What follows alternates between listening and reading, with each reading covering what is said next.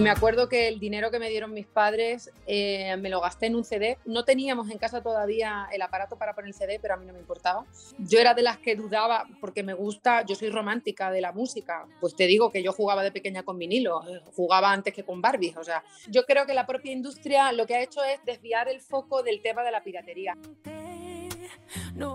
Pero al final los números, que es lo que al final busca todo el mundo, eh, al final dicen los números que si inviertes en un single y que te haces un buen videoclip y con el dinero que te estás ahorrando de hacer un álbum, e inviertes en publicidad eh, sobre un single, volvemos a aquello de los años 40-50 que eran los artistas del One Hit Wonder. Cuando salimos de Operación Triunfo teníamos un contrato de cinco años y yo lo cumplí. ¿eh? Yo, toda mi discografía empezó en el año 2000 en el 2005 saqué 2006, 7, 8, 9 y 10, todos. Yo cuando salgo de Operación Triunfo, lo que sí que en, esos tres meses y medio dentro de la academia, yo me di cuenta del estilo de música de las canciones que a mí me gustaban.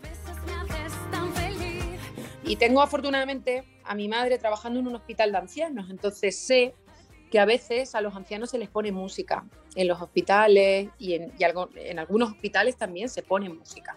Pero en esos momentos la gente se agarraba al cine, a la música, a los libros, a todo, ¿no? Era como se consumía todo de una manera de una manera mm, más esperanzadora, porque teníamos que, acompañar.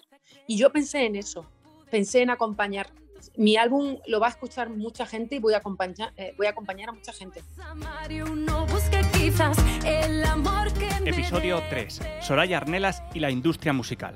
Escucha este episodio y todos los demás de No Somos Tan Normales en tu plataforma de podcast favorita.